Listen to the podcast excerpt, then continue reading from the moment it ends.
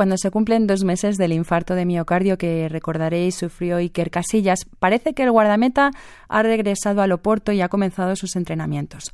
Nuestra compañera Eva Saiz, en Esfera Salud, entrevista a la doctora Amelia Carro, que es experta en cardiología deportiva, para hablarnos de ese episodio que hoy parece haber superado.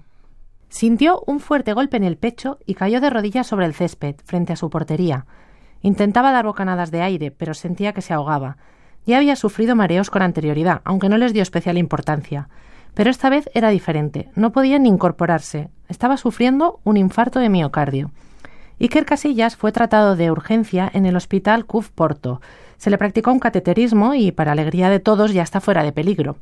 La pregunta que ahora todos nos estamos haciendo es ¿va a poder volver al deporte de alta competición tras el infarto? Hoy charlaremos al respecto con la doctora Amelia Carro, del Grupo de Trabajo de Cardiología del Deporte de la Sociedad Española de Cardiología. Buenos días, doctora. Hola, buenos días, Eva. ¿Qué opina? ¿Se puede resolver esa pregunta o hay que esperar para saber si es viable volver a la competición tras, tras un infarto? Pues yo pienso que sería difícil particularizar en un deportista concreto, en este caso en Iker Casillas.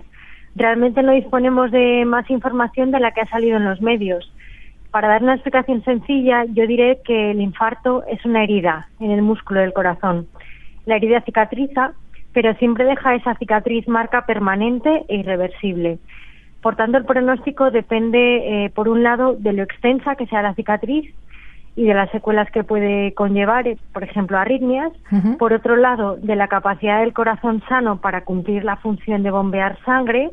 El corazón puede que el resto del corazón sano sea suficiente y finalmente, pues habrá que evitar las recurrencias y para eso es muy importante conocer la causa. Hasta ahora sabemos la prueba que se hizo para diagnosticar esa causa, que fue ese cateterismo, pero yo desde luego no tengo la información del resultado del cateterismo. Hay muchos tipos de enfermedad arterial coronaria y no tenemos claro eh, qué es lo que ha tenido Iker Casillas. Por lo tanto, todo lo que viene detrás es aventurar pronósticos. ¿De qué depende que esa, que esa marca sea permanente e irreversible? es decir, que sea más, más reversible o menos. El, tiempo a lo mejor. sí. Lo que es la cicatriz siempre es irreversible. Es como cuando te haces una quemadura en la piel, siempre te va a quedar esa pequeña marca.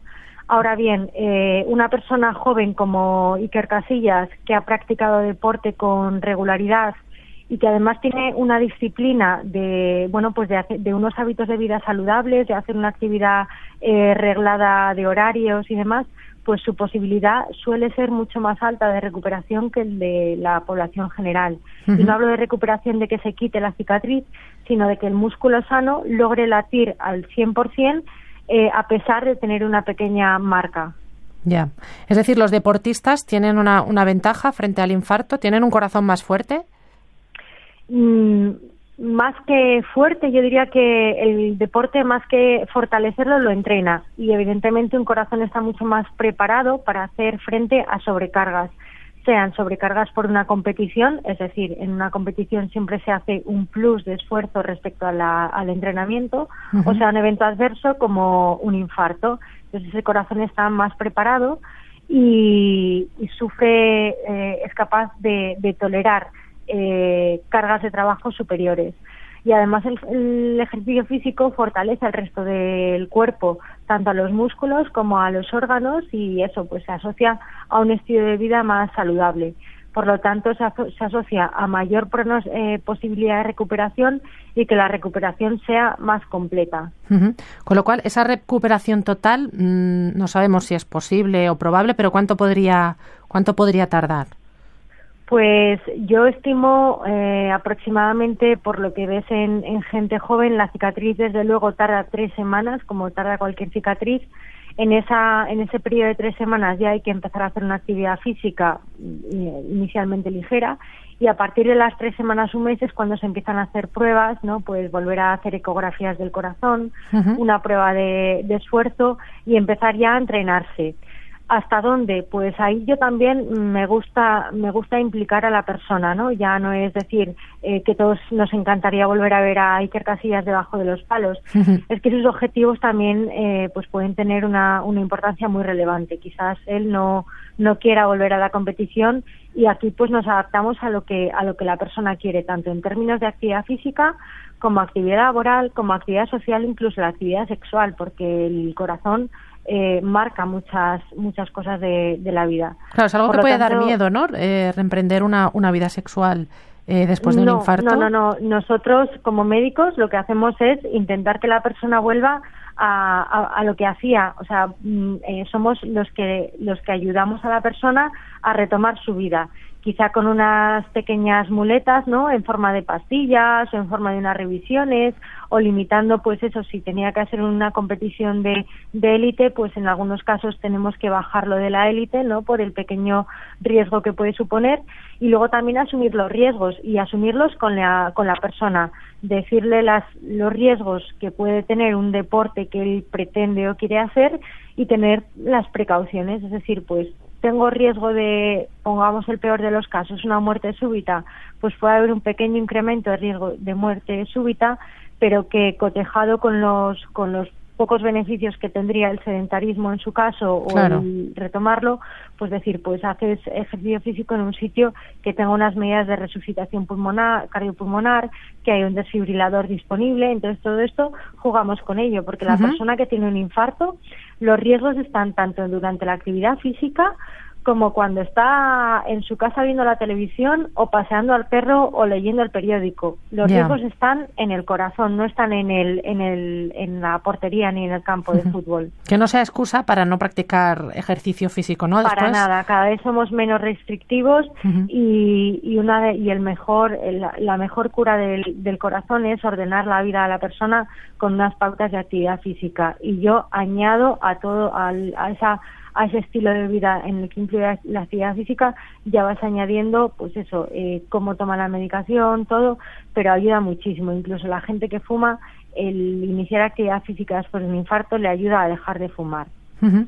Vamos, todo es, es, todos son beneficios en el deporte.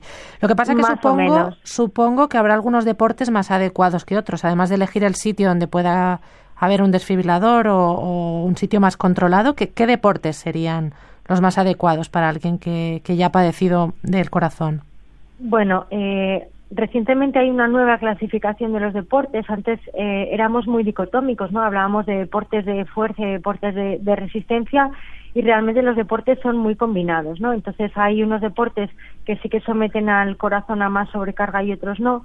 Eh, los que menos indicados serían serían todos los que son, pues eso, eh, peso, levantamiento de pesos, judo, boxeo, ¿no? Eh, los de contacto. digamos, los de contacto y, de muy alto de muy alta intensidad en poco tiempo no porque quieras que no pues son eh, sube mucho la tensión arterial en, en, muy poco tiempo no o sprints de, de carreras pero todo lo que pudiera ser pues fútbol eh, baloncesto voleibol eh, badminton tenis eh, hockey patinaje todos estos eh, hacen que el corazón trabaje, pero que trabaje a un ritmo bastante, bastante regular y con un consumo de oxígeno pues que puede tolerar el corazón. O sea que no hace falta que se limiten a deportes más tranquilos como podrían ser el golf o, caminar, ¿no? Para nada, para nada. Esto está, está muy bien y, pueden hacerlo, pero para nada puede, tienen que dejar la, si hacían alguna cosa de, de grupo,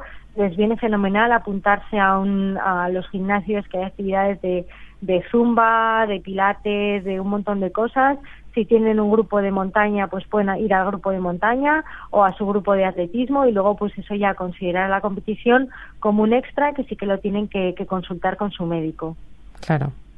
Ahora parece que en, bueno en junio se, eh, organiza en, en, Madrid un curso monográfico de cardiología del deporte, ¿no? Que organizan eh, ustedes para abordar eh, las novedades en, en, este campo. ¿Cuáles son las más destacadas aparte de esta nueva clasificación de los deportes?